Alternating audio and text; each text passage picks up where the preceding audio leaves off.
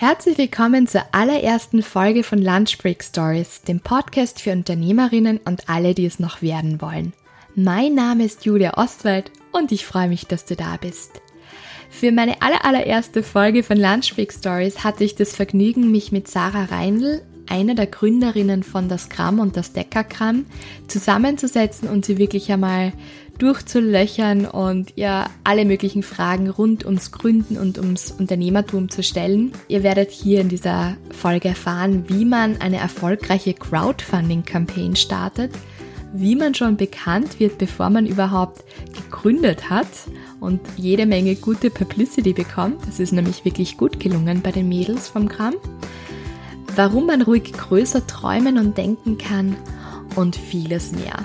Also mir hat das Interview persönlich sehr viel Spaß gemacht. Die Sarah Rein ist einfach eine irrsinnig tolle Powerfrau und eine ganz liebe Freundin von mir. Ich möchte euch jetzt gar nicht mehr länger hinhalten. Es war ein wahnsinnig tolles Interview. Ich freue mich, dass ihr das jetzt auch hören dürft. Also viel Spaß ja, hallo Sarah, danke, dass du dir heute Zeit nimmst, um mir ein Interview zu geben für Lunch Break Stories. Für alle, die dich noch nicht kennen, kannst du dich bitte einfach mal vorstellen, sagen, wer du bist und was du machst. Danke, liebe Julia, für die, Einladung. Sehr gerne. Ich bin die Sarah Reindl und ich habe gemeinsam mit meiner Geschäftspartnerin, der Verena, vor drei Jahren in Graz das erste verpackungsfreie Lebensmittelgeschäft eröffnet. Das Gramm. Ja, das ist eigentlich schon das, was meistens reicht, ja, um mich vorzustellen. Um mich vorzustellen. In Graz auf jeden Fall, da kennt dich, glaube ja. ich, eh schon fast jeder. Was natürlich die meisten dann immer interessiert, wie, wie kam es zur Idee, wie kam es zur Gründung und was hast du vorher gemacht und was wolltest du eigentlich als Kind machen? Also als Kind kann ich mich noch daran erinnern, dass ich immer Astronautin werden wollte.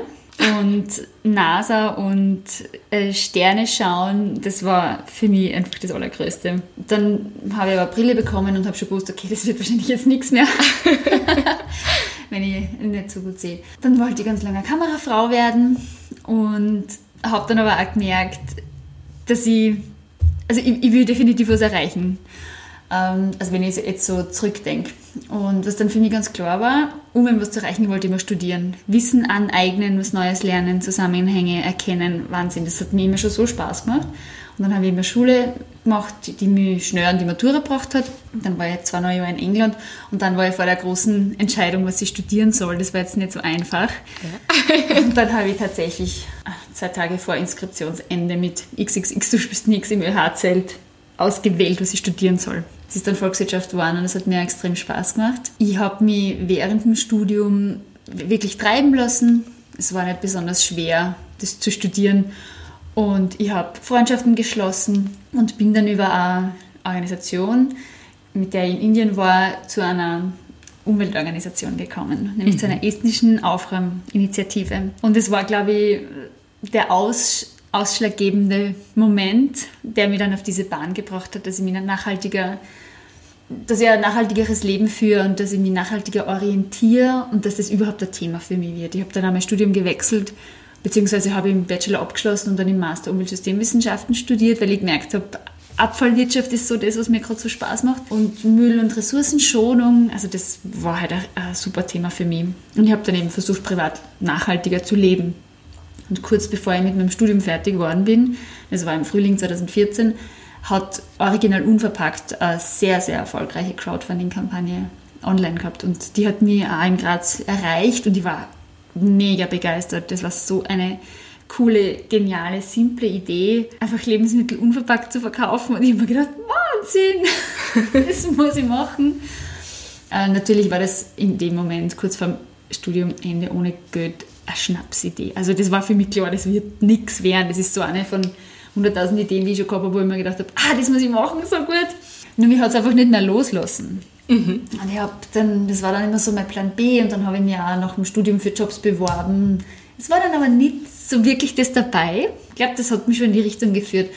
Und dann habe ich mich auf der Suche nach einem Geschäftspartner oder nach einer Geschäftspartnerin gemacht und habe im Zuge der Suche zufällig die Verena kennengelernt. Und es war eigentlich eine schicksalhafte Begegnung, muss ich sagen. Ja. Also das war wirklich nicht so, dass wir uns als Geschäftspartnerinnen kennengelernt haben, sondern als Freiwillige beim Grazer Umweltzirkus. Und wir sind ins Reden gekommen. Und sie hat mir erzählt, dass sie Ausstellungsdesign studiert.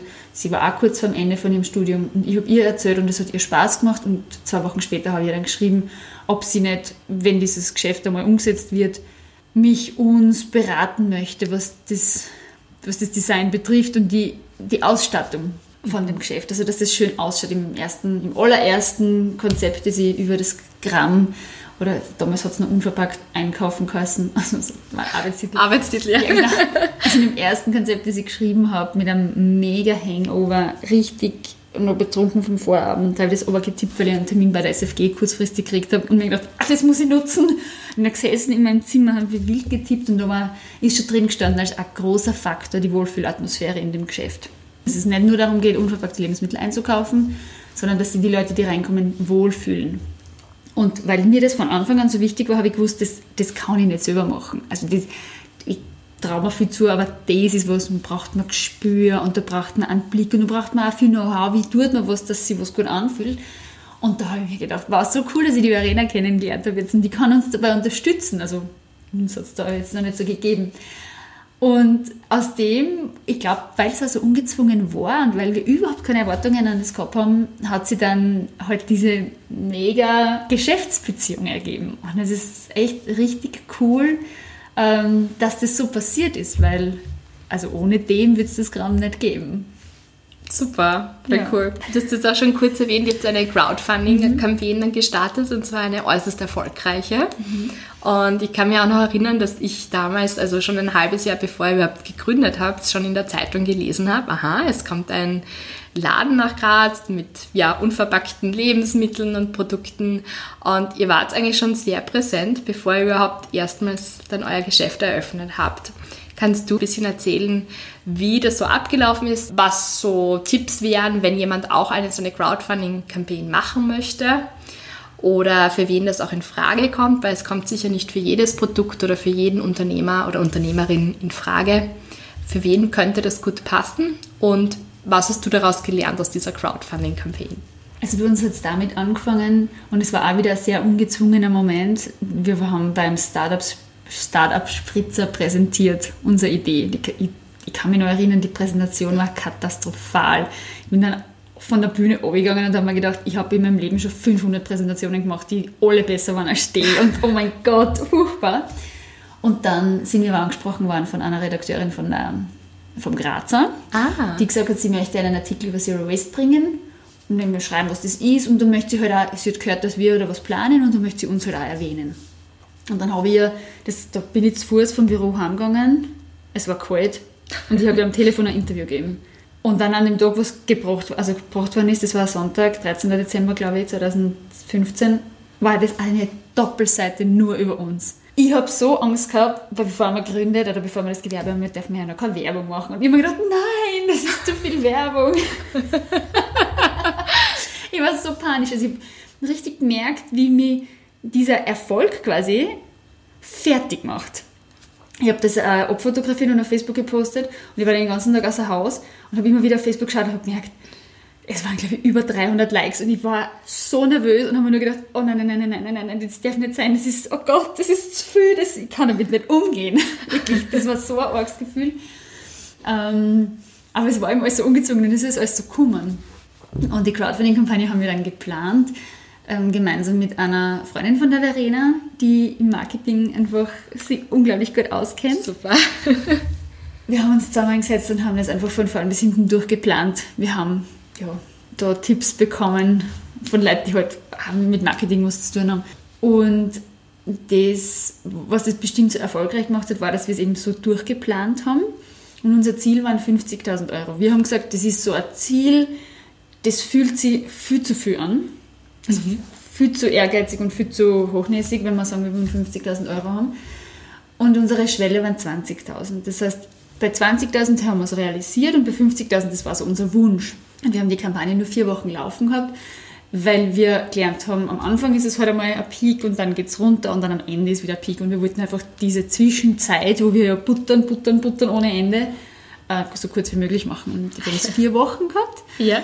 Wir haben nach zwölf Stunden die Schwelle geknackt gehabt von 20.000. Und nach drei Wochen haben wir die 50.000 geknackt und nach vier Wochen, also nach der kompletten Laufzeit, waren es über 60.000 Euro. Das war für uns, also in dem Moment habe ich dann vor dem Erfolg nicht mehr so viel Angst gehabt, aber das war so eine tolle Bestätigung aus der, aus der Bevölkerung von mhm. Graz, dass die Leute in Graz wirklich wollen, dass es uns gibt. Und wir haben ja nur gewusst von unseren Familien, Freunden, Bekannten, dass die Idee gut ist. Aber mhm. das sind halt, keine Ahnung, 30 Leute, die alle nicht in Graz wohnen und dann darauf, äh, daraufhin ein Geschäft zu gründen, war uns ein bisschen zu riskant. Und wir wollten über die Crowdfunding-Kampagne herausfinden, gibt es genug Leute, die bei uns einkaufen mhm. würden? Wir ja. haben das in dem, also gemacht, indem wir Einkaufsgutscheine verkauft haben. Also wir haben quasi finanziell abgefragt, ob Leute bei uns Geld ausgeben würden. Und ich glaube, dass so eine Crowdfunding-Kampagne für alle neuen Konzepte eine gute Idee ist, um zu testen, wie kommt es an. Mhm. Einmal um zu schauen, wie gut kann ich was verkaufen, also wie gut kann ich das, das ähm, wirklich so auf den Punkt bringen, dass Leute ähm, und mein Crowdfunding unterstützen. Bei uns war sicher das Video ein extrem großer Faktor, dass Leute uns, dass die, die diese Wohlfühlatmosphäre schon gespürt haben. Mhm. Ähm, auf das Video sind wir echt total oft angeredet worden und es hat sogar, also mindestens ein anderes Crowdfunding in Deutschland hat uns als Vorlage genommen. Also teilweise gleiche Musik und alles gleiche. Also wenn ich es mir anschaue, denke ich mir, es ist so schräg, es ist quasi unser Video. Habt ihr das Video selbst gemacht oder hat das jemand für euch gemacht? Wir haben einen Filmemacher dafür gehabt.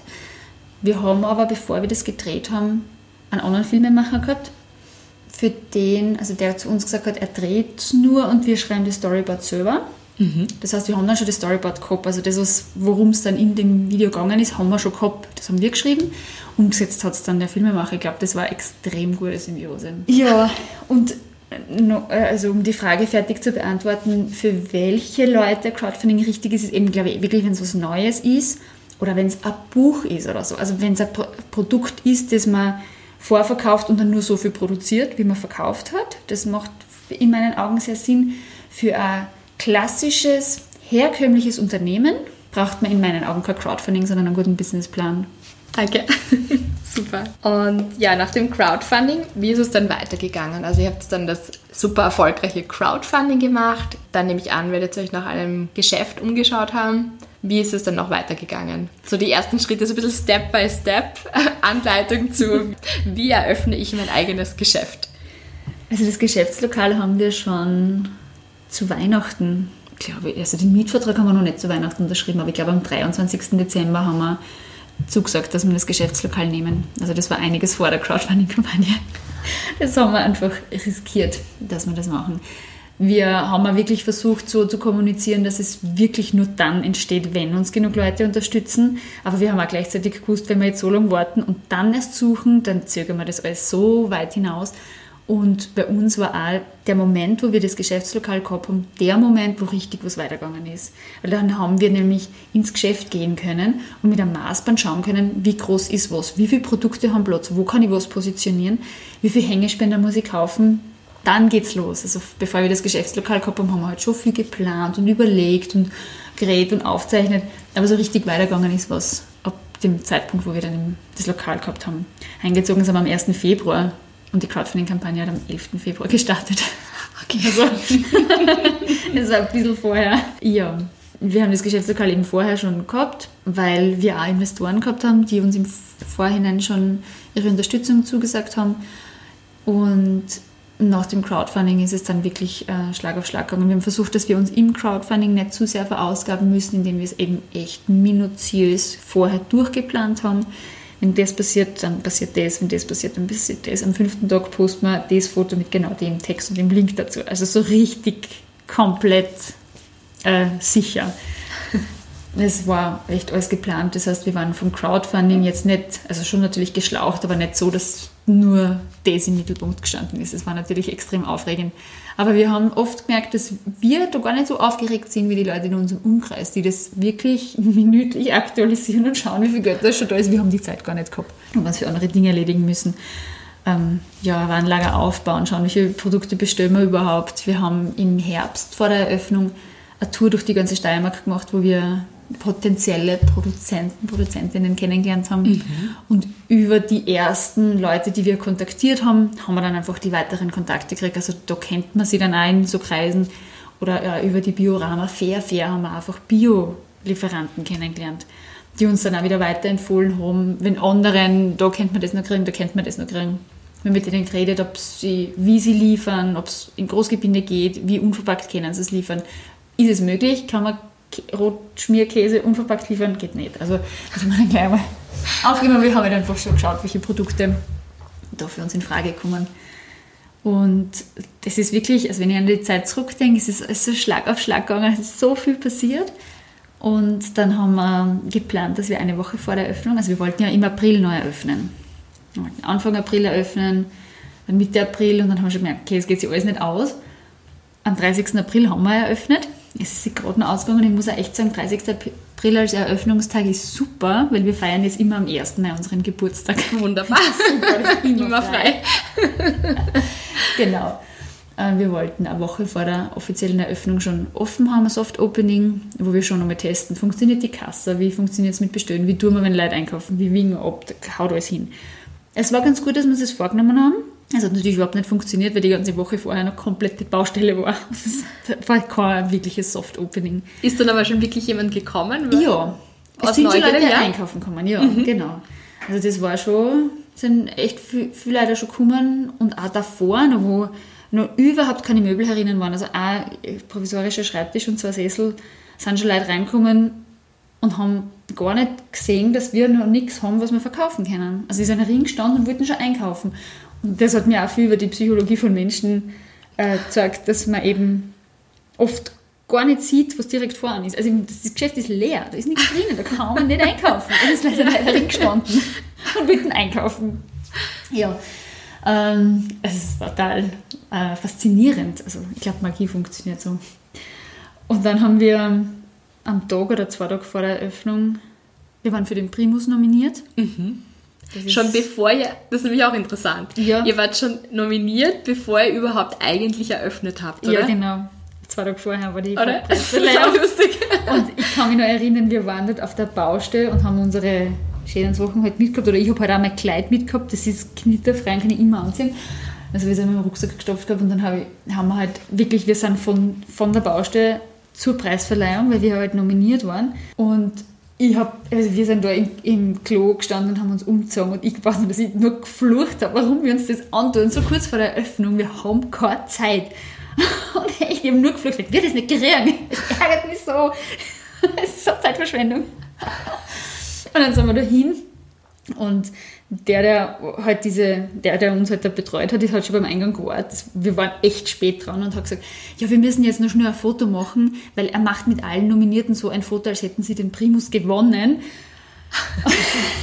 und wir halt, okay, ja gut.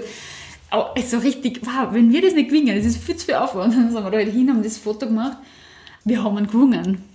Ich glaube nicht, dass die Fotos mit allen gemacht worden sind. Wir waren dann nämlich am Tag vor der Eröffnung, also am nächsten Tag nach der Verleihung, auf der Titelseite von einer kleinen Zeitung mit dem Primus in der Hand und haben uns halt, bevor wir ihn überhaupt gekriegt haben, voll gefreut. ja, also das war ein sehr äh, spannender Moment. Und ich habe dann auch von Leuten gehört, die gemeint haben, dass wir den halt noch echt gar nicht verdient haben. Äh, für, für was? Für das, dass wir uns halt verkaufen können, dass wir halt Marketing geschaffen. Irgendwie. Für das haben wir den gekriegt ich bin total froh, dass wir jetzt schon drei Jahre offen haben. und wir quasi bewiesen haben, dass man schon verdient gehabt haben. Also diese Vorschusslorbeeren, dass die nicht umsonst waren.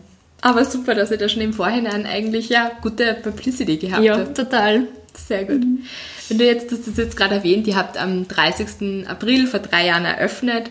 Und wenn du jetzt so zurückdenkst an den Beginn, also von der Idee zum Crowdfunding, zur Eröffnung bis jetzt eben, drei Jahre später. Was fällt dir da ein? Was sind Dinge, wo du sagst, das hat richtig gut funktioniert? Das würde ich auf jeden Fall noch einmal gleich machen. Fällt dir da was ein? Also was definitiv eines der coolsten Dinge war, war, dass es nie ein Zwang war.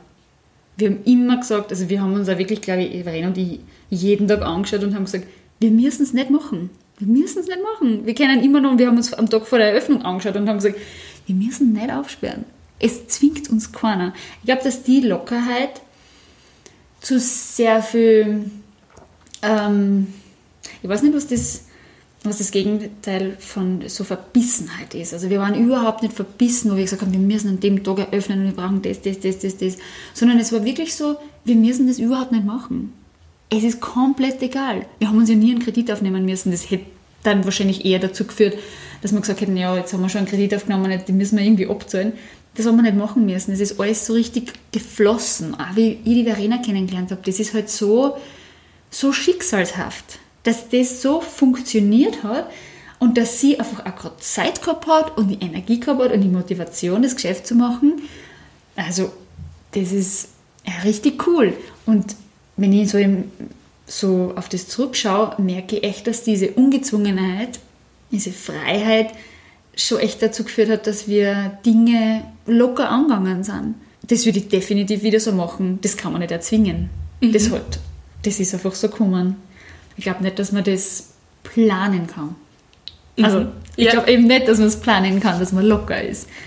Ähm, bei uns war es halt auch so, wir, haben, wir waren im Unternehmensgründungsprogramm Dadurch waren wir finanziell einigermaßen sicher. Wir sind beide von der Uni direkt gekommen und waren es einfach nicht gewohnt, viel Geld zu haben. Wir haben beide kein Auto, keine Wohnung, nichts, was wir abzahlen müssen, keine Orgenverpflichtungen, keine Kinder. Wir waren nur für uns und waren es gewohnt, wenig Geld zu haben. Das war eigentlich auch eine perfekte Voraussetzung für dieses, ja, schauen wir mal. Also, also ihr habt quasi nichts zu verlieren und dann... Genau. Was ist das Schlimmste, was passieren kann? Okay, dann sperrt man wieder zu. Ja, so genau. Ja, genau. Mhm. Aber das war nie und da im Lebensmittelhandel geht es ja auch nicht um Riesensummen. Also das war nie, waren nie so Summen, wo ich gesagt habe, da könnt ihr jetzt nicht mehr schlafen, wenn ich das jetzt an Schulden hätte. Das war einfach nie wirklich so. Und über das Crowdfunding, das hat uns natürlich auch die Last genommen, weil einerseits war das ähm, ein Geld, wo jeder, der mitfandet, sich dessen bewusst ist, wenn es nichts wird, dann habe ich es verloren. Mhm. Das ist schon klar und da gibt da jeder, also die meisten haben bei uns 20 Euro gespendet und viele haben uns dann auch nachher angeredet und die haben gesagt, sie werden es nie einlösen. Also da war schon viel wirklich geschenktes Geld fast dabei und natürlich die Absicherung, dass halt Leute kommen werden. Also ich habe nicht von Anfang an Angst haben müssen, oh, wenn die Leute kommen, wird es eh gut genug sein, weil ich irgendwie schon schon durch das rückgemeldet gekriegt habe. Auch diese Lockerheit würde ich definitiv für alles, was ich jemals in meinem Leben wieder mache, mir versuchen beizubehalten. Dass ich eben nichts muss, dann, dann kommen Dinge, glaube ich, so, so wie sie kommen sollen oder wie sie kommen und man kann, glaube ich, besser damit umgehen. Man hat dann einfach auch weniger Erwartungen, die enttäuscht werden können. Ich habe vor kurzem mit einer Freundin gesprochen, so über dieses Sichtbarwerden, wenn man eine Idee hat und man tritt an die Öffentlichkeit und sagt, das möchte ich machen und man fängt an, Leuten davon zu erzählen und ja, leitet erste Schritte ein in diese Richtung. Hast du da nie Angst oder Zweifel gehabt, was vielleicht andere dann denken von dieser Idee? Oder falls es dann eben doch nicht klappt, du sagst, du hast das irrsinnige Lockerheit gehabt, aber hast du nie irgendwie so einen Zweifel gehabt oder so, was ist, wenn das jetzt nichts wird? Maja, die Sarah, tolle Ideen, aber hm, hast du dieses, kennst du dieses Gefühl, diese bisschen so Unsicherheit oder sagst, na, das war bei mir nicht so? Ja, doch, das war extrem. Ich, ich habe es ja vorher schon erwähnt, der, der Tag, wo der Zeitungsartikel war, oh Gott, ich habe echt ich hab so die Panik gehabt vor dieser Sichtbarwerdung auf einmal. Wir waren jetzt auf einmal da und jetzt Natürlich müssen wir es immer noch nicht machen, aber es war schon so, wow, mega. Ähm, und ich habe das ganze erste Jahr, oder das erste Dreivierteljahr nach der Eröffnung wirklich viel Angst gehabt davor, dass wir eingehen. Also, dass wir zusperren müssen und dass dann alle, die vorher gesagt haben, das wird nichts sagen, schau, habe ich gesagt, wird nichts. Was mir da extrem geholfen hat, normalerweise, wenn man die Angst hat, hat man ja nur die Angst. Da stellt man sich ja nur die Frage, was ist, wenn ich eingehe? Man beantwortet es ja nie. Und ich habe dann einfach angefangen, sie zu beantworten. Und bin durchgegangen und habe es abgespielt in meinem Kopf, wo es ist, wenn wir zusperren. Dann machen wir einen Abverkauf von den Lebensmitteln. Einmal zuerst die, die schneller hinwären, dann die, die weniger schnell hinwären. Dann schauen wir, dass wir die Möbel verscherbeln. Dann schließen wir den Mietvertrag und dann machen wir was anderes. Und das Schlimmste, was passieren kann, was ich mir immer gedacht habe, ist, dass mein Ruf geschädigt ist. Also das, weil einfach nur Geschäft zu spielen, ja, ist für mich nicht das Schlimmste, was ich mir vorstellen kann. Aber wenn es wirklich sowas ist, so die Sarah Reindl, die hat es wirklich verkackt. Wirklich. ja. Aus irgendeinem Grund, weil nur wirtschaftlich nicht so gut, also das hat mir auch nicht so stören, aber wenn es irgendwas richtig Doofes ist, sowas Ungutes. Und dann habe ich mir gedacht, naja, was ist, wenn das passiert? So das Allerschlimmste, was ich mir irgendwie vorstellen kann, dann wandere ich aus. Und dann habe ich mir gedacht, na bitte, das klingt gar nicht so schlecht. und ich glaube, mit dem Durchdenken, das hat, ich weiß nicht, ein paar Wochen vielleicht gedauert, einmal beim Radfahren. Man traut sich dann ja nicht wirklich die Frage zu beantworten. Es war dann so immer ein Schritt ja, okay, dann müssen wir halt alles abverkaufen oder dann müssen wir halt die Möbel wieder verkaufen. Das waren halt alles Maßanfertigungen vom Tischler, kannst du jetzt auch nicht auf viel haben stellen, aber ich habe es einfach durchgedacht und bin immer weitergegangen, immer weiter und habe wirklich versucht, mit dem zu stehen, was wirklich, wirklich, wirklich da ist und nicht Paranoia-Zuständen, wo man halt Sachen spürt, die aber nicht da sind, also die nicht Fakten sind, die am Tisch liegen, sondern irgendwo so fahren wir halt Angst hat, so Schattengespenster. Tour-Tour heißt, glaube ich, der Scheinriese. Ich weiß nicht. Also das ist so ähm, das hat mir extrem viel geholfen, durchzugehen und Fragen zu beantworten, die ich immer stelle. Wirklich so arg, wie es ärgstens sein kann. Mhm, also Worst-Case-Szenario. Ja, genau. Ja. Und dann habe ich mhm. gemerkt, so schlimm ist das gar nicht. Also es mhm. fühlt sich gar nicht so schlimm an. Zu sagen, ich habe ein Geschäft im Konkurs drum, ja, ist jetzt auch nicht cool, aber die Frage eben nicht zu beantworten war für mich, habe ich mehr Angst davor gehabt. Ja. Passt auch dieses dazu, oder? Doubt kills more um, dreams than failure ever will. Ja. Also irgendwie. Ja. Danke. Ich glaube, das ist sehr mutigend für die Hörerinnen, das auch zu hören, eben, dass man das einfach mal runterbricht und sagt, ja, was passiert, was ist das Schlimmste, wenn der Podcast floppt? Ja, meine Güte, dann habe ich ein bisschen Spaß gehabt und gute Interviews. Ja. Oder in deinem Fall auch, ja, wenn man nicht jetzt einen wahnsinnig großen Kredit aufnimmt, ja, ganz, ganz viel reinsteckt, dann ist es wahrscheinlich wirklich nicht so tragisch. Ja, genau. Und ich habe vorher gesagt, die sind direkt von der Uni gekommen. Es war wirklich nicht viel da zu verlieren. Ja, um noch einmal auf die frühere Frage zurückzukommen. Drei Jahre jetzt im Offen. Mhm. Dann ist das Deckerkram ja auch noch dazugekommen. Mhm. Also euer Supermarkt sozusagen. Mhm. Und was würdest du, jetzt haben wir über die positiven Seiten gesprochen, und was würdest du jetzt im Nachhinein anders machen? Oder passt es so, wie es war? Würdest jeden Schritt gleich wieder machen und sagst, na, das passt einfach so? Oder sagst, na, da hätte ich das Gefühl, das hätten wir Spur anders machen können? Also ich glaube, ich hätte die Frage bis vor kurzem immer so beantwortet, dass ich definitiv genau alles gleich machen würde, weil genau das hat uns da hingebracht, wo wir jetzt sind.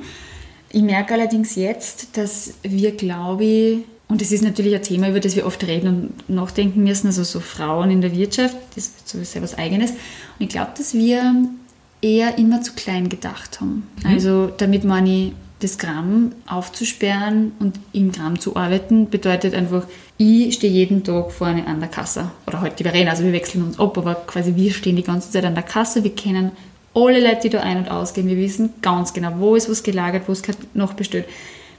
Jeder Handgriff geht durch unsere Hände. Und wenn man aber dann größer denkt und größer wird, was wir halt geworden sind, ohne jetzt arg größer zu denken, heißt das halt, dass die Handgriffe nicht mehr durch die eigenen Hände gehen. Und das, also diese, die, diesen Moment, sich zu, Erträumen zu wagen irgendwie. Dass man, dass man, wenn man noch drinnen steht, also Verena und ich waren 80 Stunden in der Woche im Geschäft. Das ist mhm, die Wahnsinn. ganze Zeit. Da Wahnsinn, traut man ja. sich natürlich nicht vorstellen, was ist, wenn ich jetzt dann nicht mehr 80 Stunden die Wochen herinnen stehe. Was ist, wenn ich mir mal Angestellte leisten kann. Das ist da noch nicht so gewesen. Und ich glaube, das hat uns ein bisschen geführt, dass wir uns vorstellen können, wie strukturieren wir es dann, wenn wir delegieren müssen auf einmal? Und wie machen wir das dann, wenn wir es nicht mehr, wenn wir es nicht mehr selber machen? Der Schritt, ähm, jetzt haben wir das Deckerkrammer Jahr offen, da müssen wir jetzt viele Sachen nachholen. Das ist einfach was, wo ich mir denke, das hätte man, da hätte man ein bisschen mutiger sein können. Oder mehr ich, ich weiß jetzt gar nicht, mehr nach den Sternen greifen, einfach größer zu denken. Und nicht in dem Sinn, ich will mehr Gewinne, ich will mehr Geschäfte, sondern einfach nur, wie mache ich Strukturen im Inneren, dass ich, wenn ich jetzt nicht mehr nur ein Geschäft habe, wo ich alles selber mache, sondern zwei Geschäfte habe, immer noch die gleiche Qualität liefern kann. Dass nämlich Leute, die zu uns kommen, mit offenen Armen empfangen werden und mit einem freundlichen Gruß und dass da einfach immer alles passt so wie wir das halt aufgebaut haben, mhm. dass wir das halt weiterführen können. Diese in, inneren Prozesse, die, die, haben wir ein bisschen nicht mit eingeplant vor Anfang an, weil wir uns, glaube ich, einfach nicht traut haben, so groß zu denken. Mhm. Ja, das würde ich jetzt anders machen. Würdest du jetzt schon größer denken? Ja? Ja, ich würde mir einfach überlegen, was ist, wenn wir wachsen, und mhm. was ist, wenn wir mehr allein stehen und was ist, wenn wir es uns leisten können, dass wir nicht mehr im Geschäft stehen. Mhm. Was bedeutet das? Das bedeutet, dass ich keine Ahnung habe, wer die Leute sind, die zu uns einkaufen kommen. Sich über das einfach Gedanken zu machen, was bedeutet das, wenn es erfolgreich wird. Mhm, danke. Was würdest du sagen, ist das Schönste am Unternehmertum? Das Schönste für mich ist, dass mir keiner sagt, was ich tun muss. und dass ich die Veränderungen, die ich gerne hätte, selber herbeiführen kann. Es ist mittlerweile mit zwei Geschäften und vielen Mitarbeiterinnen. Wie viele habt ihr? Magst du das noch kurz sagen? Ja, das ist immer die Frage. Wir haben sehr viele Praktikantinnen und Aushilfen, so stundenweise helfen, aber es sind jetzt, jetzt im Moment ungefähr 20 insgesamt. Wahnsinn. Das ist ein sehr bunter und sehr toller Haufen. Das ist total schön, über das nachzudenken. Veränderungen passieren heute jetzt bei uns mit der Größe. Das ist eher absurd, bei den Mini-Unternehmen über Größe zu reden, aber im Vergleich zu früher passieren Veränderungen jetzt halt nicht mehr wie auf einem Speedboat, sondern halt schon, also es ist halt schon ein bisschen Dampfer. größerer Dampfer, ja, wo man Veränderungen halt echt gut planen muss und wo dann, wenn man mal sagt, so jetzt begeben wir uns auf den Weg, dann ist es halt schwer, wieder umzulenken. Also man muss mhm. das halt jetzt alles viel besser planen. Und das macht mir unglaublichen Spaß. Also über das nachzudenken, das ist extrem schön. Also, also Sachen wie Controlling und wie machen wir es mit dem Personal. Jetzt im Moment beschäftige ich mich gerade sehr stark mit Personalentwicklung. Das ist so toll, echt das alles selber machen zu können. Und wenn ich mir denke, ich hätte gern, dass es so ist, dann, also wenn mir irgendwas nicht passt und ich denke mir, gern, dass es gern so ist, dann kann ich mir überlegen, wie komme ich dorthin? Ah, großartig, ich liebe es. Sehr gut. Super, das waren jetzt die schönen Seiten und ich frage natürlich auch, um schön bei der Realität zu bleiben, ähm, welche Seiten dann die sind, die dir weniger liegen oder die dir weniger zusagen, was ist das nicht so Schöne oder Angenehme? Ja, also die Antwort auf die Frage ist ja eh fast die gleiche. Sagt mir halt keiner, was ich tun muss. Mhm. Es ist halt schwierig, äh, wenn, ich, wenn ich zweifle. Es gibt halt keinen Chef oder keine Chefin, die zu mir sagt, Sarah, mach das und das. Und dann am Ende des Tages kriegst du deinen Lohn zahlt. So, das ist halt auch nicht. Das sind halt die zwei Seiten von der Medaille, glaube ich, dass ich halt ähm, wirklich ähm, eigene Chefin bin. Ja, dieses, dieses alleine herumtreiben und äh, hoffen, dass man die richtigen Entscheidungen trifft, das ist manchmal schwierig. Und natürlich sagt einem halt auch keiner, wenn man jetzt am falschen Weg unterwegs ist. Hm, naja, jetzt haben wir schon drei Jahre offen und ich habe halt schon oft von Verwandten und Familie gehört, ich soll doch auf mich schauen. Und dann denke ich mir oft, okay, die, die sehen vielleicht was, was ich nicht sehe, aber sie sehen halt einfach auch nicht, was gerade los ist. Ich kann nicht, gewisse Dinge kann ich einfach nicht machen. Ich kann nicht einfach sagen, also jetzt äh, kündige ich oder jetzt, jetzt mache ich mal drei Wochen Urlaub so auf der Stelle. Das ist, das ist eben genau das, wo man halt wirklich, glaube ich, sehr bei sich sein muss. Das funktioniert wahrscheinlich über ständiges Reflektieren, wer bin ich Mhm. Was will ich, wo will ich wirklich hin mit dem Unternehmen? Warum mache ich das? Genau.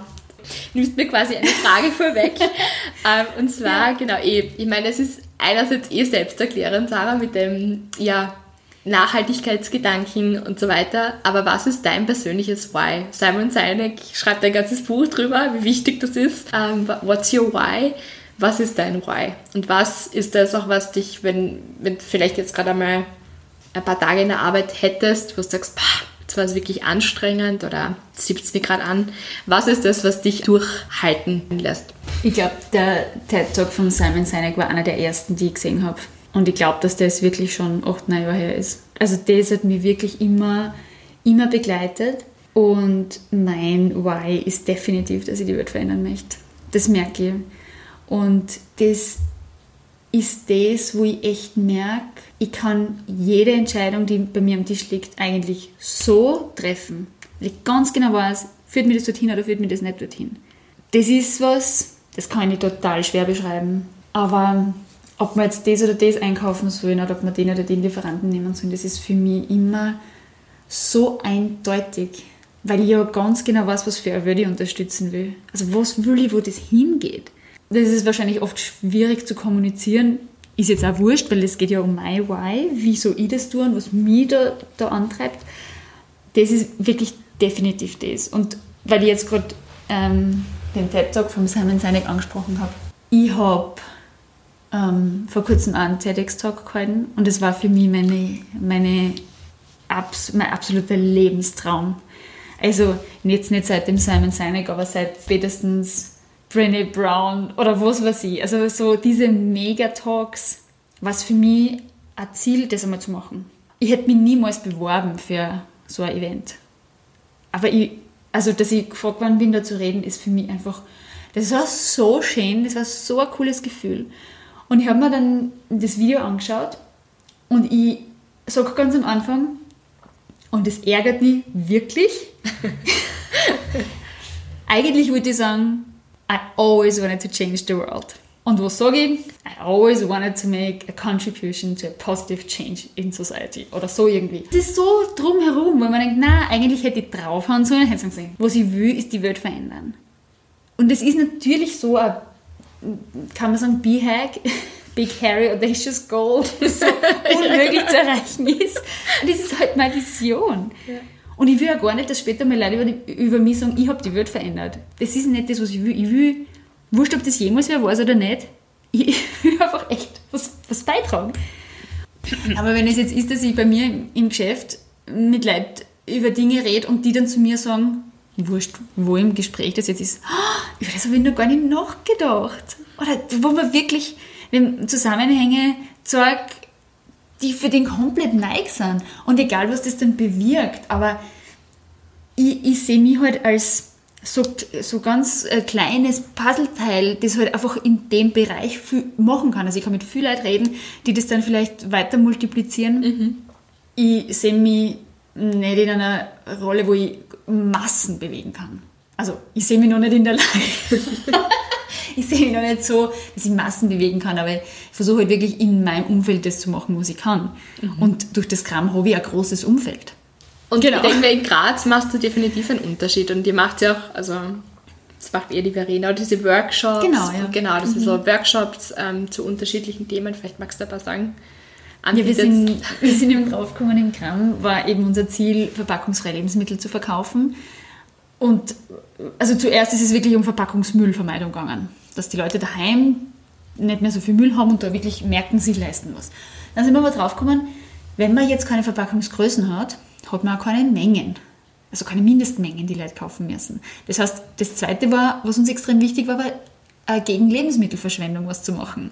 Wir verkochen im Geschäft die Sachen, die man nicht mehr verkaufen können. Das sind ganz klassisch runzlige Paprika, ganz weiche rote Rüben. Solche Sachen verkochen wir im Geschäft. Das, da müssen wir nichts wegschmeißen. Und die Leute da haben müssen auch so sagen wir halt weniger wegschmeißen, wenn sie sich nicht an zwei Kilo Sack Zwiebeln kaufen müssen, sondern halt einfach eine Zwiebel, weil sie gerade eine Zwiebel brauchen. Und dann wird der Rest nicht hin. Das war das Zweite. Und dann nach, nach, dem, nach dem Gramm sind so eineinhalb Jahre vergangen und wir haben gemerkt, wir reden ganz viel mit Leuten, wir erzählen denen, wie bereitet man das zu, wozu braucht man das und haben gemerkt, okay, Leute wollen Sachen wissen und Leute müssen Sachen wissen, weil wenn Leute nicht kochen können, bringt es ihnen auch nichts, wenn sie in einem Unverpacktsgeschäft einkaufen, weil was sollen sie damit anfangen? Die müssen essen gehen und Fertiggerichte kaufen, da sind wir einfach die falsche Anlaufstelle. Aber wenn wir Leuten lernen, jetzt ganz banal, wie sie kochen, dann vielleicht schon nicht mehr so niederschwellig, wenn wir Leute beibringen, wie sie ihr Kosmetik selber herstellen. Und die Leute, die wissen wollen, was in der Kosmetik drinnen ist, und die Leute, die halt voll gern daheim in der Küche Labor spülen, die, die erreichen wir dann und denen können wir halt voll viel weitergeben. Und dann ist die Idee entstanden, wir haben dann schon im Gramm Workshops gehabt, also über Suppenwürze selber herstellen, der war nur im Gramm, oder Kombucha fermentieren. Also fermentieren ist ja auch was extrem Cooles, wo man sich halt echt ganz viel ich weiß jetzt gar nicht, Verdauungsmedikamente erspart, wenn man einfach einmal weiß, wie der Darm funktioniert und wie fermentierte Sachen da im Darm funktionieren. Ähm, also checken, wie Dinge funktionieren. Und im Deckergramm haben wir das halt gleich komplett ausgebaut. Wir haben jetzt eine riesige Workshopfläche, wir haben das Geschäft wirklich so eingerichtet, dass wir Workshops halten können. Wir haben die verstellbaren Tresen, also diese Tische, die können wir überall hinschirmen, die können wir wegschirmen. Ähm, da haben wir Kochplatten, die können wir drauf tun. Wir wollen Leute wirklich Wissen zurückgeben, sage ich das quasi über die letzten zwei Generationen vielleicht so ein bisschen verloren gegangen ist. Ich denke mir, mit dem Wissen, also da ist meine Vision für diese Workshops, ist das, mit dem Wissen will ich Leute die Instrumente in die Hand geben, dass sie ihr Leben selber in die Hand nehmen, Entscheidungen treffen, die gut für sie sind.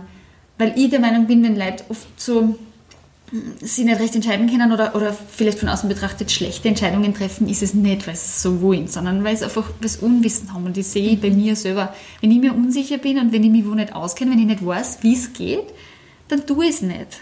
Dann mache ich es falsch und dann drucke ich mich und dann schaue ich weg. Mhm. Aber ich glaube einfach, ähm, wenn, wenn wir Leute auf anspruchsvolle Art und Weise und immer, ganz wichtig, ohne erhobenen Zeigefinger, das würde man niemals machen, Also müssen wir nicht die Plastiksackel verstecken, Nein, wenn wir sehen. Nein, gar Nein, nicht. Zu uns kommen genug Leute mit Plastiksackel einkaufen. einkaufen würde ich gar nicht auf die Idee kommen, die irgendwie schief anzuschauen. Weil es um das gar nicht geht. Also ich will ja Leute nicht irgendwo hin pushen. Also ich will sie ja quasi zu diesem Lebensstil herziehen und sagen, Schatz, Schatzi Glas, lebst so gesund, wenn du selber weißt, wie du jetzt der Jausen zusammenrichtest. Ähm, du bist viel fitter. Das ist das eine. Oder äh, bei der Naturkosmetik denke ich mir auch gerade, wenn Leute Kinder kriegen, glaube ich, schauen sie das erste Mal so drauf, was tue ich in meinen Körper, was tue ich auf dem Körper von meinen Kindern, was tue ich im Abfluss in die Welt, wo später meine Kinder groß sind. Also ich habe das Gefühl, das ist so ein Moment, der für viele vielleicht ausschlaggebend ist. Ich habe keine Kinder, ich weiß es Mhm. Nein, nicht wirklich, also aber ich erfahre das so durchs Geschäft. Definitiv. Und ich meine, Ja. wird dir sicher auch ein Begriff sein. Jessica Alba Honest Company hat sie auch gestartet, als sie schwanger war zu ihrem Ja. ersten Kind und ich glaube, gegen das Waschmittel irgendwie allergisch war und sich gedacht hat, boah, das ist das Babywaschmittel. Mhm. Ja. Und wenn ich das meinem Baby raufgebe und ich habe schon allergische Reaktion, Ja. also das geht gar nicht. Ja. Und daraufhin hat sie ja dann ihre Honest Company gegründet. Genau. Also von dem her, Ja. definitiv, also das ist sicher ein guter, guter Punkt. Der eigene Kinder, da fängt man ja zum Nachdenken an. Stimmt. Ja. Toll. Sarah, kannst du uns einen kleinen Ausblick in die Zukunft geben? Du hast jetzt eben schon angesprochen, ihr habt das Gramm, ihr habt das Deckergramm, ihr habt Workshops. Wo geht's hin? Wo siehst du das Gramm in zwei Jahren? Ja, das ist eine sehr tricky question. Ich habe, ähm, ich glaube, zur Eröffnung vom Gramm, also das muss irgendwo um den Dreh gewesen sein, einmal gesagt, mein Ziel ist es eigentlich, dass das Gramm in fünf Jahren obsolet ist, weil es gibt genug Möglichkeiten, wo Leute unverpackt einkaufen können. Und eigentlich stört es mich gar nicht, wenn wir dann zuspielen müssen, weil das gibt es eh dann voll viel. Naja, das ist in zwei Jahren. Das möchte ich natürlich nicht. ähm, ich habe mich lang nicht mehr mit dem auseinandergesetzt, wo die Reise hingehen soll. Dass wir verstärkt in Bewusstseinsbildung gehen wollen, hat uns zum Deckergramm gebracht. Und die Bewusstseinsbildung ist immer noch echt ein Riesenthema und medial wird das Thema ja gerade riesig aufgeblasen. Also ich habe das Gefühl, überall ist Plastik und Umweltschutz und jetzt hat wer UK den Klimanotstand ausgerufen oder so, ich weiß jetzt gar nicht, wie genau das in der Zeitung gestanden ist. Das ist halt echt überall, das ist dauerpräsent. In die Richtung weiterzugehen. Wir haben in unserer Vision, ich weiß gar nicht, wo wir den niedergeschrieben haben, reingeschrieben, und damals war das wirklich nur weit, weit weg so in die Richtung geschrieben, wir wollen als das Gramm oder wir wollen mit dem Gramm maßgeblich daran beteiligt sein, dass es in Österreich so ein Klima, so ein Umfeld, so einen Nährboden für nachhaltige Innovationen gibt. Und auch wenn ich mir das wahrscheinlich damals anders vorgestellt hätte, aber ich sehe schon, dass sowas wie die Mehrweg-Milchflasche, die jetzt Ende des Jahres in, glaube ich, zwei großen Supermarktketten umgesetzt wird, und nicht eine Einwegglasflasche, sondern wirklich ein Mehrwegpfandsystem für Milch, schon was mit uns zu tun hat. Das sehe ich schon und das, da sehe ich das auch, dass wir das schon ein bisschen geschafft haben, dass wir da Einfluss nehmen, dass solche Innovationen passieren und dass sie Unternehmen verstärkt in eine nachhaltige Richtung ausrichten, weil sie merken, sonst gehen ihnen die Leute weg. Das finde ich schon sehr cool. Ich muss aber allerdings auch sagen, dass ich jetzt im Moment gerade nicht weiß, äh, wo wir uns jetzt hin ausrichten. Wir sind auch gerade in einem Prozess, wo wir uns dessen bewusst werden wollen, wo soll die Reise hingehen, wo sehen wir uns. Ich glaube, das hat auch immer damit zu tun gehabt, dass wir halt einfach geschaut haben, von einem Tag zum nächsten, schauen wir, dass es läuft, dann ist es mit dem Deckerkram passiert und jetzt haben wir gerade so ein bisschen, hast das Oberwasser? Ja, Oder? Ja, ja. Und wo wir schon mal schauen können, wo wir denn, wo wir denn jetzt hin? Und das ist auch gerade ein sehr spannender Prozess, auf das drauf zu kommen, das zu definieren, wo die Reise hingehen soll. Also, weil was für uns ganz klar ist, mehr Filialen sicher nicht, weil es einfach operativ so viel Arbeit ist und uns so bindet und wir uns um andere Dinge halt viel weniger kümmern können. Und sowas wie Workshops oder Vorträge sind halt, bewirken halt auch mehr. Ja, wir würden andere Leute natürlich dabei unterstützen, wenn sie Filialen aufsperren wollen. Aber wir verfolgen es nicht. Ja, also das ist eher schwierig zu beantworten. Ja, das ist auch okay. Schön ehrlich, danke. Das ist auch mal gut. Ja, dann wollte ich dich noch fragen, ob du einen Tipp hast für zukünftige Unternehmerinnen oder für Frauen, die sich selbstständig machen wollen. Irgendwas, wo du sagst, das hat uns total weitergeholfen, das möchte ich weitergeben. Das kann jetzt sein eine Förderstelle oder ein bestimmtes Netzwerk oder ja, denk jetzt einfach einmal in den Grazer Raum vielleicht oder österreichweit von mir aus. Was, was könntest du da weiterempfehlen? Was wäre da so ein Tipp? Also wir haben versucht, alle Stellen abzuklappern, die uns irgendwie dabei unterstützen können, die uns irgendwie ein Wissen geben über, wie fange ich an, was muss ich alles machen. was für eine Rechtsform soll unser Unternehmen haben. Lauter solche Dinge. Und wir waren da wirklich ganz viel bei der Wirtschaftskammer. Da gibt es ja, Unmengen Gratisberatungen. Man muss halt nur Zeit investieren. Das ist mhm. alles. Und das ist aber, was wir halt auch gehabt haben. Also jetzt hätte ich die Zeit nicht mehr, dass ich zu so vielen Netzwerkveranstaltungen gehe oder Fördersprechtage und keine Ahnung. Aber damals haben wir das gemacht und wir haben echt wie Schwämme das alles aufgesaugt, was wir da ähm, an Info gekriegt haben. Und wir haben von Anfang an einen richtig guten Steuerberater gehabt. Mhm. Also dem sind wir auch echt extrem dankbar, weil der uns immer unterstützt hat und nie uns das Gefühl gegeben hat, Mädels, ihr seid naiv, das wird nicht so funktionieren. also gar nicht, der war immer auf unserer Seite und äh, hat uns immer ein gutes Gefühl gegeben, dass wir bei ihm wirklich gut aufgekommen sind und dass wir halt auch immer ehrlich sein können. Das war gut. Und alles nutzen, was irgendwie gratis ist. Also mhm. alle Infos mit Leuten in der Familie reden, die selbstständig sind. Alles. Also alle Infos aufsaugen, die man irgendwie kriegen kann. Was ich glaube ich immer schon gemacht habe und was mir auch in, dem, in der Zeit sehr geholfen hat, war, dass ich halt sehr selektiv bin in dem, was ich, was ich dann aufnehme, also was ich mir dann geholt. Also ich mag das ganz gern, wenn ich von fünf unterschiedliche Leute, fünf unterschiedliche Geschichten her und dann denke ich mir, hm, ja okay, und auf mich bezogen könnte das jetzt das heißen und dann nehme ich mir halt so 20% außer wo ich mir denke, damit kann ich jetzt wirklich was anfangen. Das heißt nicht, dass ich berechtigte Kritik oder ähm, mögliche Hindernisse dann nicht sehen will und dass ich die wegblende. Aber wenn mir wer von seinem Scheitern erzählt, was für uns komplett unrealistisch ist, da brauche ich davor keine Angst haben. Also mhm. dann, dann kann ich mir vorstellen, ja, okay, es ist gut zu sehen, dass das eben so wichtig ist und nehme ich mir halt einfach aus, was für meine Situation passt. Genau, also das ist so, das, wie ich das angegangen bin. Ja. Und jetzt, ich, ich hake jetzt nochmal nach wegen den Förderstellen, also ja. du hast das kurz im Interview vorher schon erwähnt, SFG, also mhm. Steirische Wirtschaftsförderung, mhm. äh, Wirtschaftskammer, ja. Netzwerktreffen, guter Steuerberater. Ja. Ähm, was waren so Netzwerktreffen, zu denen ihr zum Beispiel gegangen seid? Was gibt es da so im Grazer, in der Grazer Startup-Szene? Was kann man machen? Wo kann man hingehen, wenn man viel Zeit und wenig Geld hat? ja, also wo es immer sehr regelmäßige Veranstaltungen gibt zu gleichen Themen ist bei der Sparkasse. Also die haben das Gründercenter dabei am Sparkassenplatz, da gibt es äh, Förder, lange nach der Förderungen und da kann man ein paar Mal hingehen. Also da trifft man dann auch immer wieder Leute. Man trifft dann auch andere Leute, die sich selbstständig machen, von denen man was lernen kann oder die halt so am Weg irgendwie sind. Das ist super. Das ist ja mitten in der Innenstadt, da muss ich nicht irgendwo hinfahren, ich muss mich nicht anmelden. Oder halt, kann schon anmelden, aber man kann da eigentlich immer hingehen. Und das ist eine klasse Anlaufstelle, finde ich. Weil die Wirtschaftskammer ist halt schon wieder weit draußen, das muss man halt schon wieder planen, wenn man da hinfahren will. Aber kann man, kann man auch machen und da gibt es auch ganz viel gratis äh, Workshops und alles Mögliche. Und das findet man wahrscheinlich dann eh einfach auf der Homepage. Ja, genau. Also das Gründercenter von der Sparkasse und das Gründerservice von der Wirtschaftskammer. Ich hoffe, ich verwechsel die zwei Wörter jetzt nicht. Das war extrem wertvoll.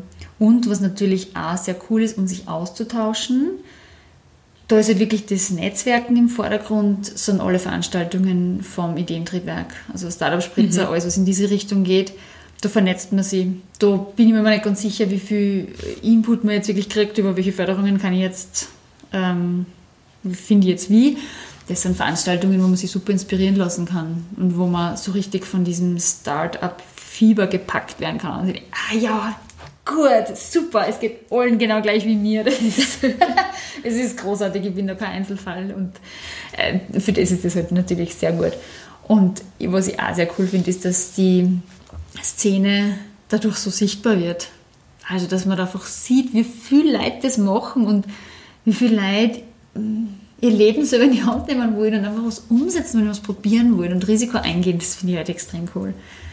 Dass es nicht so versteckt wird und dann hört man wieder nur, dass da wer zuspendet müssen oder so, sondern dass man es einfach feiert. Und es gibt ja auch in Graz einmal die Female Founders und einmal die Future Females. Das sind auch für Frauen, die sich selbstständig machen wollen und zum gut. Netzwerken. Perfekt. Äh, super. Also richtig cool. Solche Veranstaltungen eben, um sie motivieren zu lassen, um sie zu vernetzen. Ja, das ist großartig. Da gibt es in Graz wirklich einiges. Super, vielen Dank. Ich glaube, dass gerade solche Hands-on die mhm. Tipps ganz, ja. ganz besonders gut sind für mhm. zukünftige Female Founders. Ja. Dankeschön. Was sind deiner Meinung nach gute Qualitäten einer Unternehmerin? Was macht eine gute Unternehmerin aus? Welche Eigenschaften, was sollte sie mitbringen, um sich selbstständig zu machen oder um zu gründen? Ich glaube, grundsätzlich ist es sehr wichtig, dass man sie, egal ob man jetzt Mann oder Frau ist, sich dessen bewusst ist, was seine Stärken sind, ihre Stärken sind, was man, was man gut kann und wo man richtig brillieren kann.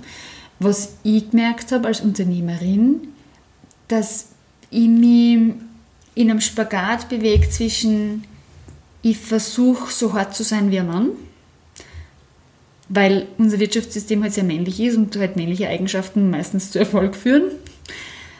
Äh, und auf der anderen Seite übertrieben weiblich zu sein, um gut anzukommen, das ist wirklich schwierig und beides will ich gar nicht sein. Und dadurch, dass Verena und ich ja beides Frauen sind und wir auch fast also 99% weibliche Angestellte haben, beschäftigen wir uns viel mit dem Thema. Und ich denke mir, die weiblichen Eigenschaften, die so sommertypisch sind, mit richtig viel Selbstbewusstsein umzubringen, nämlich Empathie. Also das würde ich jetzt einmal sagen, ist was Weibliches, kann, man, kann man streiten, muss auch nicht immer so sein. Weil Empathie ist was, wenn man das so richtig gut nutzt, das ist jetzt nur ein Beispiel, dann ist es nicht ein Zeichen von Schwäche, sondern man kann es einfach wirklich, wirklich gut nutzen. Und ich würde mal sagen, als Unternehmerin habe ich ungefähr gleich oft davon profitiert, dass ich eine Frau bin, so oft wie ich davon nicht profitiert habe, dass ich eine Frau bin. Kann man, also bei mir hält es ziemlich die Waage. Ich habe jetzt nicht das Gefühl, dass ich sehr darunter leide, dass ich eine Frau bin. Aber wichtige Eigenschaften finde ich schon so ein, ein, ein, kräftiges Auftreten, das eben nicht, nicht angelehnt sein muss an das, wie ein Mann auftritt. Also das sollte jetzt nicht das Vorbild sein, finde ich, aber einfach richtig selbstbewusst wissen, wo sind auch meine Grenzen.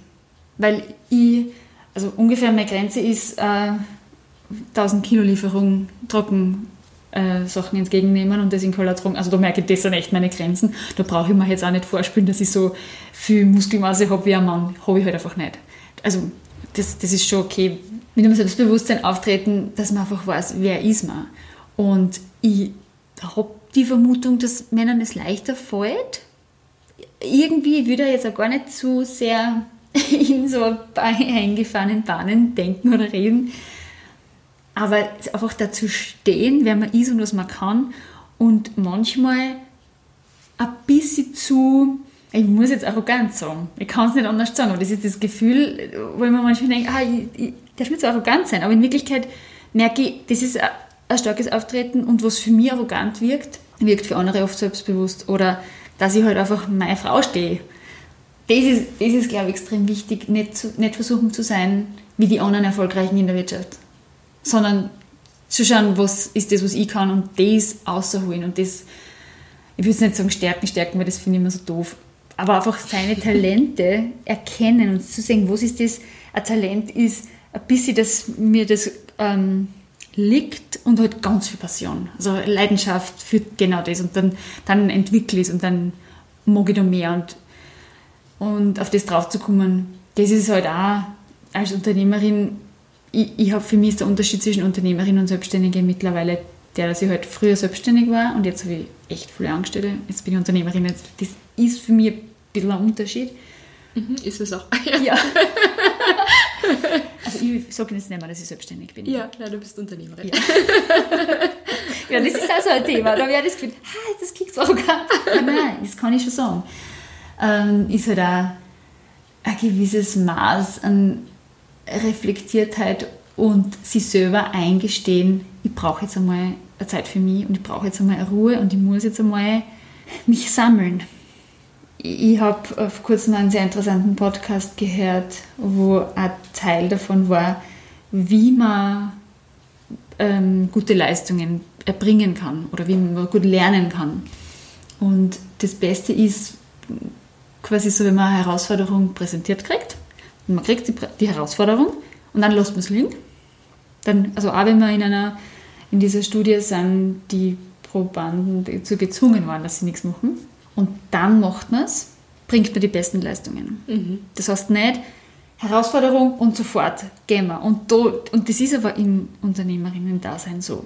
Es ist den ganzen Tag, es kommen Herausforderungen und man muss sofort reagieren. Und sie dann manchmal echt bewusst ausnehmen und zu sagen, okay, jetzt muss ich mal kurz oberfahren, jetzt muss ich mal durchlüften. Ähm, das setzt dann unglaubliche kreative Energien frei, die man nicht, wo man glaubt, dass man die Zeit dafür nicht hat und in Wirklichkeit spart es an so viel Zeit und Energie, wenn man, sich, wenn man einfach einmal kurz nichts tut. Wir haben von Anfang an die Regel gehabt, dass wir sonntags nicht arbeiten. Und das ist wirklich, also seit, die, seit wir offen haben, die drei Jahre, kann ich es glaube ich an, naja, an zwei Händen, die haben zwei Geschäfte, aber an zwei Händen sicher abziehen, wie viele Sonntage wir gearbeitet haben. Das ist unglaublich wichtig. Ja, danke Sarah, da war echt so viel Tolles dabei, so viele tolle Tipps. Jetzt kommen wir eh schon zum Abschluss und diese Fragen stelle ich allen Interviewgästen. Wer oder was inspiriert dich? Frei aus dem Bauch heraus. Also mich inspirieren unterschiedliche Menschen.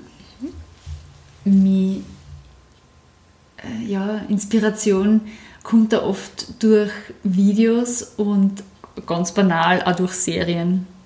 Also was mich immer sehr motiviert und inspiriert ist Game of Thrones. Ich weiß nicht warum. Nennen sich auch viele unverpackte Lebensmittel, gell?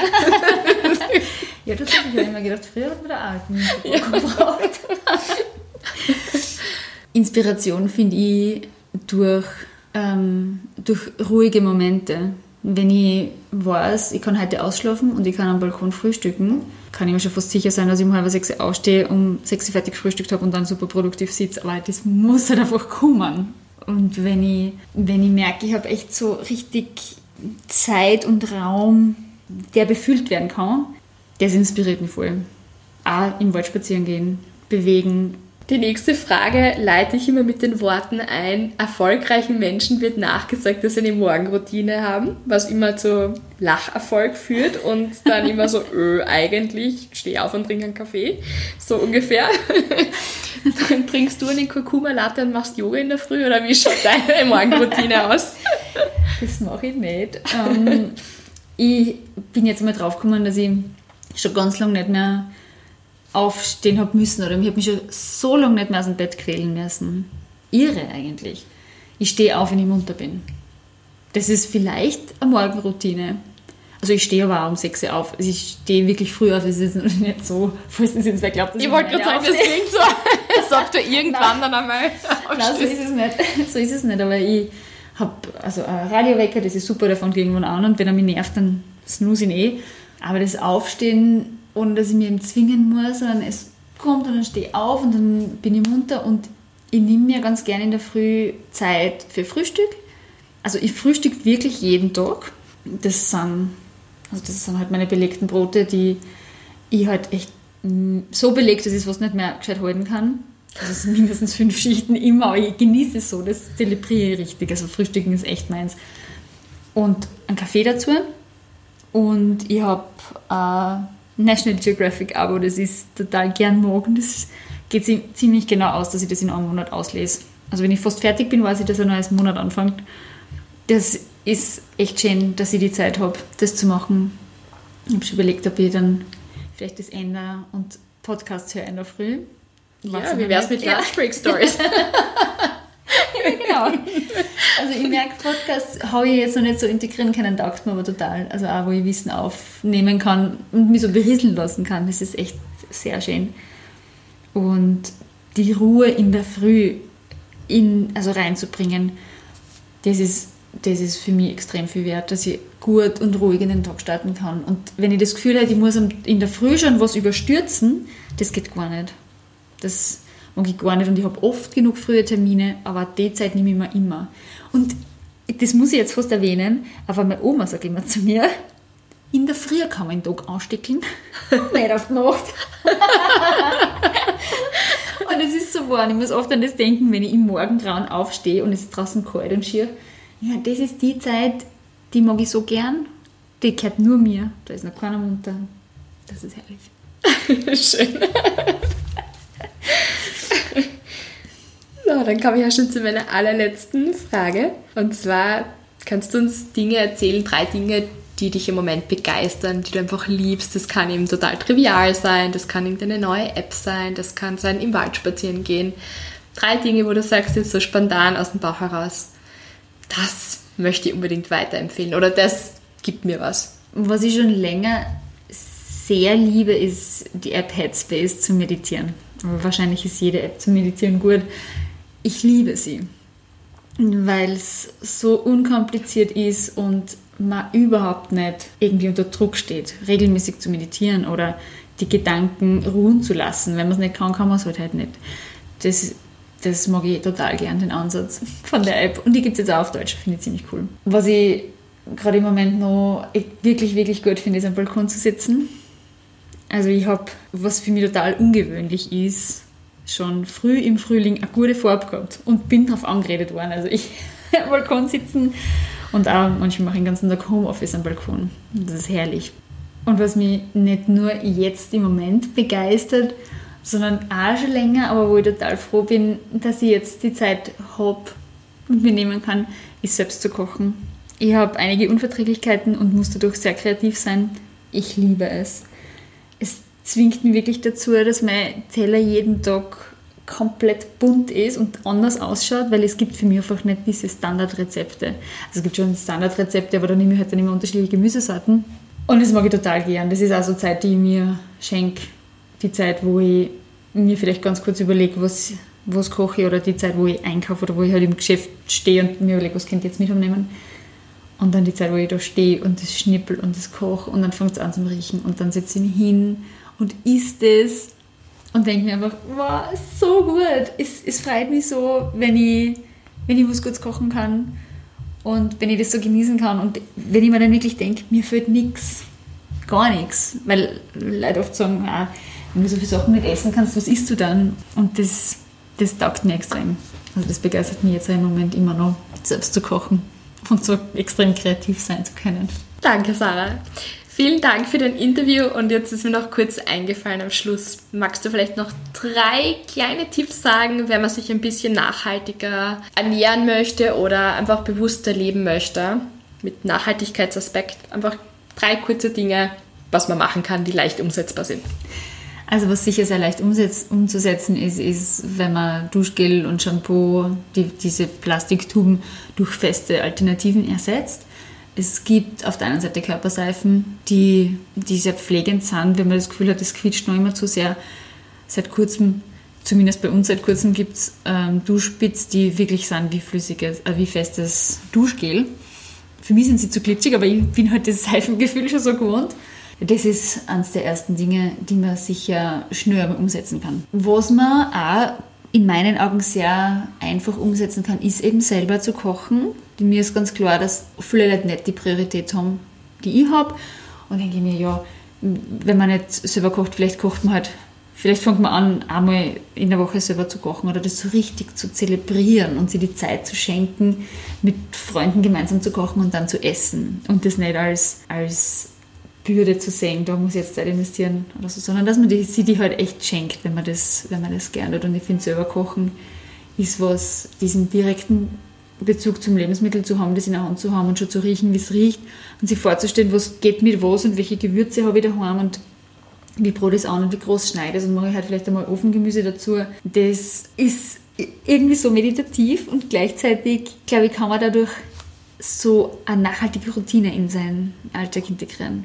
Weil dann merkt man auf einmal, okay, jetzt so die Saison und es schmeckt wirklich besser als das, was jetzt gerade nicht Saison hat. Und so, so kann man auch Nachhaltigkeit, glaube ich, integrieren und dann sie einfach auch wieder freien jetzt auf Erdbeeren. Die gibt es halt einfach sonst nicht. Und die, wenn, wenn es gibt, schmecken es halt nicht so gut. Es ist sicher nachhaltiger, die saisonal zu kaufen. Und was in meinen Augen zwar jetzt nicht das Offensichtlichste oder das Erste ist, aber was lustigerweise in meiner Reise eines der ersten Dinge war, war, dass ich mir eine Menstruationstasse gekauft habe. Nachdem jetzt da wahrscheinlich 99% Frauen zuhören, ist das wahrscheinlich ein gutes Thema. Eine Menstruationstasse ist, ist, ich sehe den ersten Benefit gar nicht darin, dass ich so viel Müll spare, sondern dass es sich einfach so unglaublich gut anfühlt. Und dass ich mich viel mehr mit meinem Körper verbunden fühle als davor und ich, also ich kann es gar nicht in Worte fassen, wie froh ich bin, dass ich auf das gekommen bin. Ich habe die jetzt seit fünf Jahren und ich würde es für nichts in der Welt mehr wechseln. Also würde nie mehr aufgeben. In der Monatshygiene ist sehr viel Potenzial, auf der anderen Seite Müll einzusparen, aber auf der anderen Seite auch wirklich seiner Gesundheit was Gutes zu tun. Wenn man sich überlegt, wie, wie so Tampons gebleicht sind und was so viele Chemikalien drinnen sind, es ist nicht so ganz ohne. Und ich glaube, wenn man, wenn man sich einmal umstellt und einmal mehr damit auseinandersetzt, wie man selber so funktioniert, dann kann man da wirklich, wirklich ganz viel einsparen. Danke, Sarah. Danke für das Interview, danke für die Tipps, danke für deine Zeit, danke, danke für deine Freundschaft. Na, habe ich euch zu viel versprochen? Ist die Sarah nicht einfach eine unglaublich coole Frau? Ich finde, ja, da waren jetzt so viele praktische Tipps dabei. Ich bin selbst total motiviert jetzt nach diesem Interview und ich hoffe, ihr seid das auch. Wenn ihr jetzt mehr zu Sarah wissen wollt, dann schaut doch einfach bei www.lunchbreakstories.at vorbei. Dort habe ich euch die Sarah verlinkt, das Gramm, das Deckergramm. Ihr findet die Shownotes. Ihr findet uns auch auf Instagram, einfach at Lunchbreakstories. Dort ähm, werde ich auch immer wieder bekannt geben, welche neuen Gäste ich habe, wenn eine neue Podcast-Folge online geht.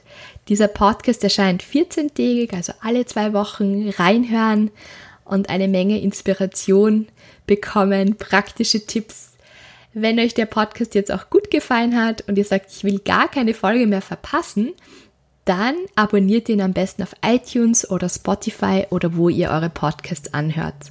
Meinen Podcast kann man natürlich auch auf meiner Homepage anhören, also noch einmal www.lunchbreakstories.at. Ich freue mich über eure Bewertungen. Ich freue mich, wenn ihr es teilt. Ihr könnt auch gerne ein Foto machen und auf Instagram teilen. Verlinkt mich. Es wird immer wieder tolle Gewinnspiele auch geben, wenn ihr diese, diesen Podcast teilt. Erwarten euch natürlich auch einige Goodies. Dieser Podcast steht noch ganz am Anfang. Und ja, Ihr seht mich auch, wie ich etwas starte, was ich mir schon länger erträumt habe. Und natürlich ist es, wenn ich Fehler mache, gleich sehr öffentlich. Und ich werde sicher vieles auch nicht so perfekt machen, aber vielleicht ermutigt dich das auch. Ich denke, dass man durch Fehler lernt. Ich denke, dass man nicht perfekt sein muss.